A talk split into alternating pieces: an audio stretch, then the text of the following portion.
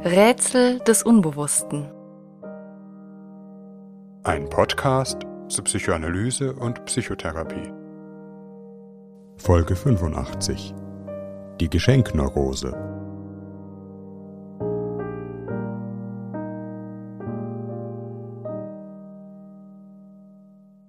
Vielleicht mag es ein Zeichen der Verzweiflung sein, sich wenige Tage vor Weihnachten in jenen Irrungen und Wirrungen der Geschenkesuche gerade an die Psychoanalyse zu wenden. Mit Ausnahme unseres Buchs Mein größtes Rätsel bin ich selbst, das wir kurz entschlossenen Schenkern ans Herz legen, sind in dieser Folge wenig Geschenktipps zu erwarten. Vielmehr wollen wir uns auf die Suche nach jener vertrackten Psychologie des Unbewussten machen, die sich mit dem Schenken und Beschenktwerden verbindet. Diese kann sich bis zu einer manifesten Geschenkneurose verflechten, deren Symptome wir im Laufe der Folge noch genauer kennenlernen. Wer einem anderen etwas schenkt, schenkt nicht nur einen Gegenstand, sondern auch einen Teil des Selbst, schenkt sich gleichsam mit dem Geschenk mit. Wer beschenkt wird, erhält nicht nur einen Gegenstand, sondern macht eine emotionale Erfahrung mit dem anderen. Schenken ist eine emotional bedeutsame Beziehungssituation. Dies gilt nicht nur für jene heiklen Stunden am weihnachtlichen Familientisch, sondern gleichsam für das ganze Leben. Das zumindest in psychischer Hinsicht Wichtigste können wir nicht erwerben, sondern nur geschenkt bekommen, so etwa die Liebe oder Freundschaft. Um zu verstehen, was Schenken in psychoanalytischer Hinsicht bedeutet, ist es sinnvoll, es vom Tauschen zu unterscheiden. Tauschen bedeutet, dem anderen etwas zu geben, wofür man eine Gegenleistung erhält. Dies in ökonomischer Hinsicht. Ich gebe dir einen bestimmten Geldbetrag und erhalte dafür ein Kilo Brot. Aber auch in emotionaler Hinsicht. Ich wende mich dir zu, weil ich etwas von dir im Austausch zurückverlange. Auf einer Beziehungsebene ist der andere in einem reinen Tauschhandel nur Mittel zum Zweck. Das Schenken dagegen beruht, zumindest der Idee nach, darauf, dass keine Gegenleistung in Rechnung gestellt wird. Was nicht bedeutet, dass sich nicht bestimmte mehr oder weniger bewusste Erwartungen an ein Geschenk heften. Im Unterschied zu einem Tauschhandel wird bei einem Geschenk immer auch eine emotionale Botschaft mitgegeben, auf die es eigentlich ankommt, für die der Gegenstand nur Mittel zum Zweck ist. Wertschätzung, Dankbarkeit, Liebe, Anerkennung. Schenken etwa Eltern ihrem Kind etwas Geld, nachdem es eine gute Leistung in der Schule erbracht hat, kann es sich um zweierlei handeln. Um ein Zeichen der Anerkennung, die die Eltern damit zum Ausdruck bringen wollen, oder um den Gedanken der Belohnung. Letzteres bedeutet, ich gebe dir das Geld, um dir einen Anreiz zu geben, dass du es wieder tust. In diesem Fall ist mit dem Geldgeschenk ein sublimer Tauschhandel verbunden. Geld gegen gute Leistung – das Schenken erfüllt sich hingegen darin, in den Worten Theodor W. Adornos, sich das Glück des anderen zu imaginieren, ohne etwas dafür zu wollen, sein Glück also allein im Glück des anderen zu haben. Deshalb liegt im Schenken immer auch eine mehr oder weniger große Trennungsleistung. Ich lasse etwas los, überlasse es wirklich dir, ohne einen Anspruch darauf zu erheben, gebe es aus der Hand. Ein Geschenk ist nur ein Geschenk, wenn der Beschenkte auch wirklich frei darüber verfügen kann und nicht doch an der Unterseite eine Rechnung klebt. Schenken hat eine eminente soziale und ökonomische Dimension. Wie etwa der französische Soziologe Marcel Mauss herausgearbeitet hat, ist an der Rolle von Geschenken ablesbar, wie in einer Gesellschaft soziale Beziehungen gestaltet werden. Westliche Gesellschaften haben bis in die privaten Beziehungen hinein die Psychologie des Tauschprinzips verinnerlicht während andere Gesellschaften sich eher am Prinzip der Gabe und Gegengabe orientieren, was nicht dasselbe ist. Doch wir wollen uns in dieser Folge allein auf die psychologische Dimension des Schenkens konzentrieren. Weiterführende Literatur findet ihr wie immer im Anhang. Sich vorzustellen, was den anderen glücklich oder zufrieden machen könnte, hat zur Voraussetzung, sich in den anderen hineinzuversetzen. Also nicht so sehr, was würde mir Freude machen, sondern was würde dir Freude machen? Wenn ein Geschenk enttäuschend ist, hat es oftmals etwas mit dieser Ebene zu tun, dem Eindruck, dass der andere sich nicht wirklich Mühe gegeben zu haben scheint, sich mit mir zu befassen, in meine Wünsche hineinzudenken. Wobei hier natürlich auch immer die Frage zu stellen wäre, wie einfach man es dem anderen dabei gemacht hat. Eine Geschenkneurose, eine Diagnose, auf die wir hier mit Patent anmelden, entsteht dann, wenn sich in diesem Prozess des Schenkens und Beschenktwerdens gewisse Hemmungen und Irritationen einstellen. Gewissermaßen ein Geschenkprozess, der ins Stocken gerät oder gar scheitert, weil sich innere Konflikte hineinmischen. In einem Geschenkkonflikt kann sich immer auch ein Beziehungskonflikt Geltung verschaffen. Natürlich gibt es auch andere Motive, die sich in eine Aversion gegen das Schenken einweben, etwa einen Widerwillen gegen jedweden Konsumevent, wobei die Institution des Schenkens ja letztlich älter ist als der Konsum und Schenken nicht gleich kaufen bedeuten muss. Wir versuchen im Folgenden einige Symptome und Ausprägungen der Geschenkneurose genauer zu betrachten, wobei wir hoffen, dass ihr unser zwinkerndes Auge mithört. Erstens keine Ideen haben. Was soll ich dieser Person nur schenken? Sie hat schon Cecils und Jakobs Buch und ein Jahresabo bei Patreon. Spätestens damit ist sie doch wunschlos glücklich. Die Person scheint nichts zu brauchen. Man kommt auf nichts, was ihr wirkliche Freude bereiten könnte. Die Ideenlosigkeit kann ein Symptom sein, das auf die Schwierigkeit hindeutet, sich in den anderen hineinzudenken, sich seine Wünsche vorzustellen. Vielleicht besteht ein Moment der Distanziertheit und Fremdheit in der Beziehung, man ist sich in emotionaler Hinsicht gar nicht so nah. Oder umgekehrt, zu nah. Teilt so vieles, dass man auf nichts kommt, was man von sich abtrennen könnte, damit es der andere für sich alleine hat. Die Ideenlosigkeit kann aber auch darauf beruhen, dass mir als Schenkender der innere Raum fehlt, in dem der andere und seine Wünsche überhaupt erst einmal Platz finden. Vielleicht, weil der innere Raum gerade von anderen Dingen besetzt ist oder man überlastet ist. Schenken braucht Zeit und ein gewisses träumerisches Ahnungsvermögen.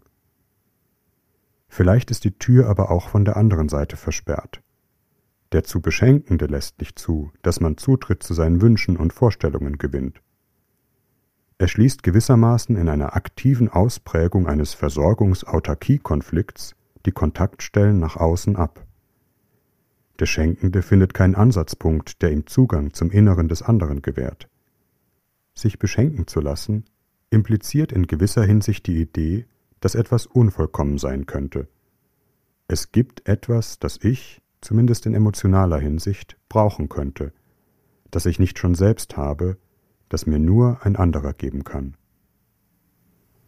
Zweitens beziehungsloses Schenken. Hier verfehlt der Schenkprozess eine emotionale Begegnung vollständig. Das Geschenk trägt keine Spuren jener fantasierten Berührung, ist in diesem Sinne beliebig. Sinnbildlich sind hier vielleicht sogenannte Geschenkartikel, die dem Käufer gerade jene Herausforderung der Imagination abnehmen, aber damit auch den Geist des Besonderen verlieren oder ihn mühsam über eine äußerliche Individualisierung herzustellen versuchen, etwa die Gravur eines Namens, wobei es natürlich hier, wie bei jedem Geschenk, auf den Kontext ankommt. Die Ursachen beziehungslosen Schenkens können unterschiedlicher Natur sein. Etwa wenn die Beziehung zwischen den Beteiligten wenig persönlichen Charakter trägt, etwa eine Arbeitsbeziehung. Aber auch wenn eine Person Schwierigkeiten hat, in einen emotionalen Kontakt zu kommen. Das beziehungslose Schenken gewissermaßen nur Symptom einer inneren Beziehungslosigkeit ist. Oder es der Person schwerfällt, Dinge überhaupt mit Bedeutung zu füllen auch bei sich selbst wahrzunehmen, was ihr eigentlich wichtig ist. Drittens der Wettlauf um das größte Geschenk oder narzisstisches Schenken. Das Überhäufen mit Geschenken kann ein unbewusster Versuch sein, jene beschriebene Beziehungslosigkeit zu kompensieren. Es geht gewissermaßen um den mithin verzweifelten Versuch, durch Quantität oder hohe Geldausgaben jenen Moment des Bedeutsamen zu erzwingen oder aber Glitzer über die leere oder destruktive Konflikte zu werfen. Im Wettlauf um das größte Geschenk kann aber auch ein narzisstischer Konflikt Gestalt gewinnen. Man schenkt um den anderen zu zeigen, was man schenken kann. Es geht bei diesem Schenken um die Sehnsucht nach Anerkennung. Das Schenken soll vor allem den Schenkenden beglücken. Bei einem wirklich narzisstischen Schenken ist das Gegenüber als Individuum nicht gemeint, sondern wiederum nur Mittel zum Zweck, etwa eine Gelegenheit zur Inszenierung. Der Beschenkte kann sich, etwa vom Wert des Geschenks, durchaus verführt fühlen, nimmt mit dem Geschenk aber auch ein subtiles Gefühl der Entwertung oder Unterlegenheit entgegen. Oder das Geschenk baut Druck auf, etwas Adäquates zurückzuschenken. Zu einer narzisstischen Beziehungsdynamik gehört zudem essentiell das Errichten von Machtverhältnissen, die sich auch und gerade durch Geschenke etablieren können, weil diese ja immer vom guten Willen des Schenkenden abhängen. Etwa wenn Geschwister ungleich beschenkt und in eine Konkurrenzsituation um die elterliche Zuneigung gebracht werden. Viertens Schenken als versteckte Aggression. Da man ein Geschenk schwer zurückweisen kann, ist es immer auch eine Gelegenheit, dem Beschenkten gewisse Mitteilungen zu machen, in der Geschenkverpackung ein trojanisches Pferd einzuschmuggeln. Manch ein Beschenkter hat vielleicht schon jenen mahnenden Zeigefinger im Angesicht moralischer Geschenke gefühlt oder das Gefühl gehabt, ein moralisches Geschenk würde all die anderen Geschenke oder Schenken überhaupt geradezu unmoralisch erscheinen lassen. Oder was mag es wohl bedeuten, ein Buch geschenkt zu bekommen mit dem Titel Vielleicht solltest du mal mit jemandem darüber reden.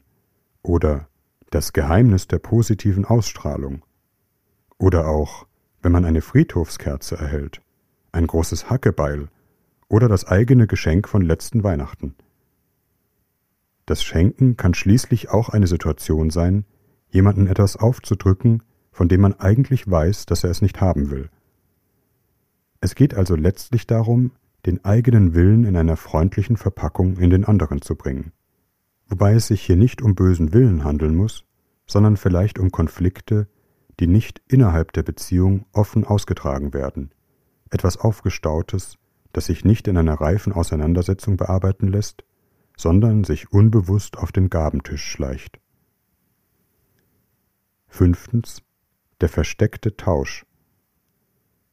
Wahrscheinlich gibt es kein Geschenk, das völlig frei von zumindest unbewussten Erwartungen und Hoffnungen seitens des Schenkenden wäre. Und sei es der Wunsch, der Beschenkte möge das annehmen, was man ihm gibt, es für gut befinden.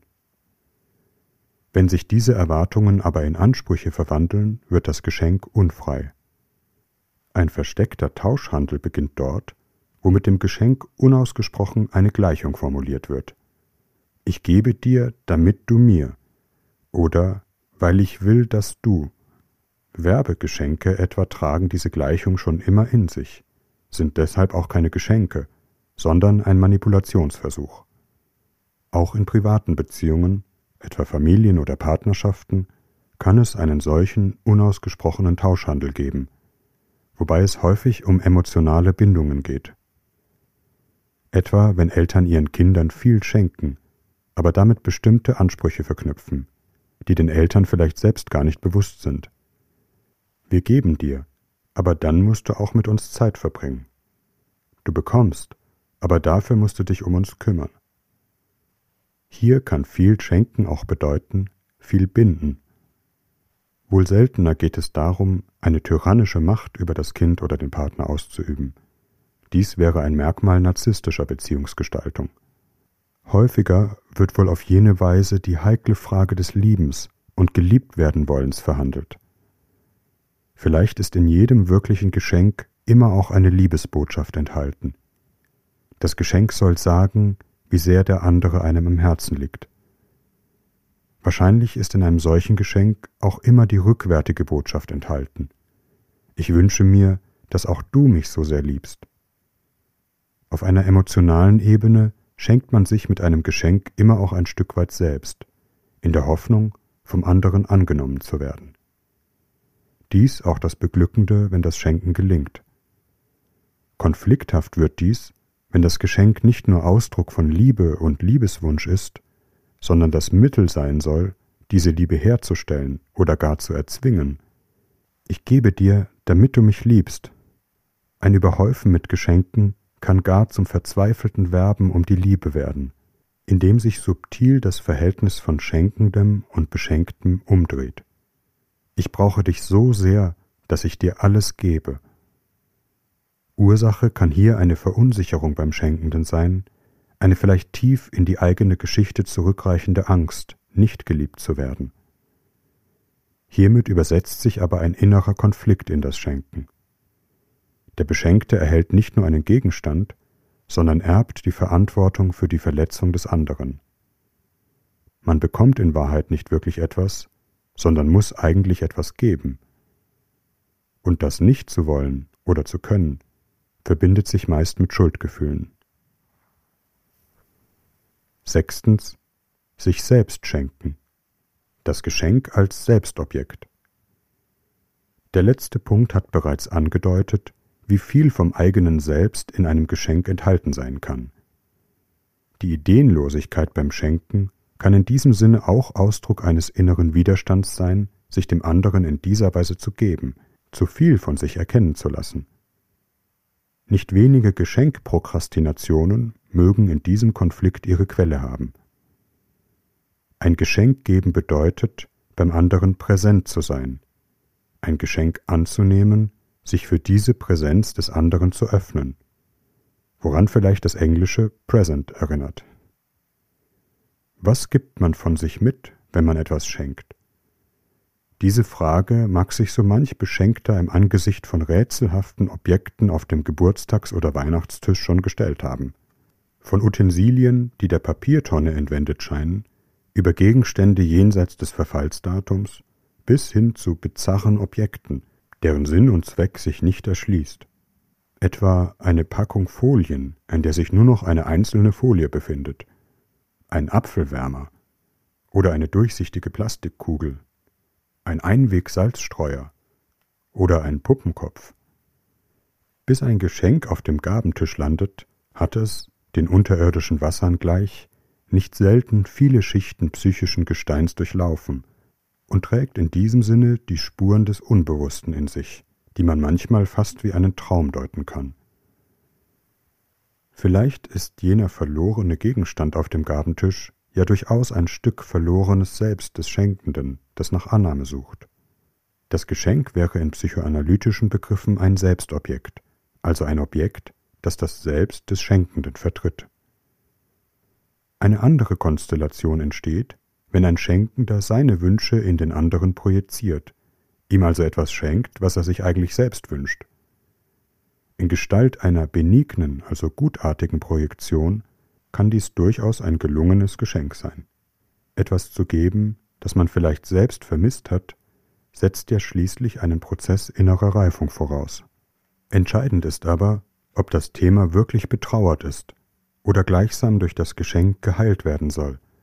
Das heißt, der Trauerschmerz durch das Schenken umgangen wird. In diesem Fall wird der Beschenkte zum Selbstobjekt. Wenn ich es dir schenke, schenke ich es eigentlich mir selbst. Und das Schenken wird zu einem Selbstheilungsversuch am Weihnachtstisch.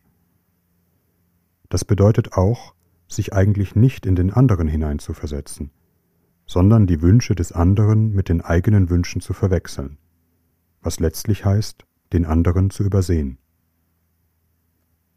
Wir sind nicht sicher, ob unsere Gedanken auf den letzten Metern der Geschenkesuche wirklich hilfreich sind oder das Problem nur noch vergrößert haben.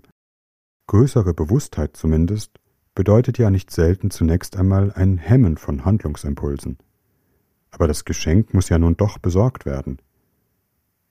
Die erste Aufgabe der Psychoanalyse besteht ja vielleicht darin, das Über-Ich zu mildern, was in diesem Fall heißt, es kommt gar nicht so sehr auf die Größe oder Extravaganz eines Geschenks an, sondern eigentlich auf ein Innehalten und sich über die Beziehung zum anderen Gedanken zu machen. Wenn ein Geschenk etwas von diesem Gedanken birgt, wird es gut sein. Wir wünschen euch ein frohes Fest und freuen uns, wenn ihr uns auch im neuen Jahr weiter auf unseren Reisen durch die Gefilde des Unbewussten begleitet.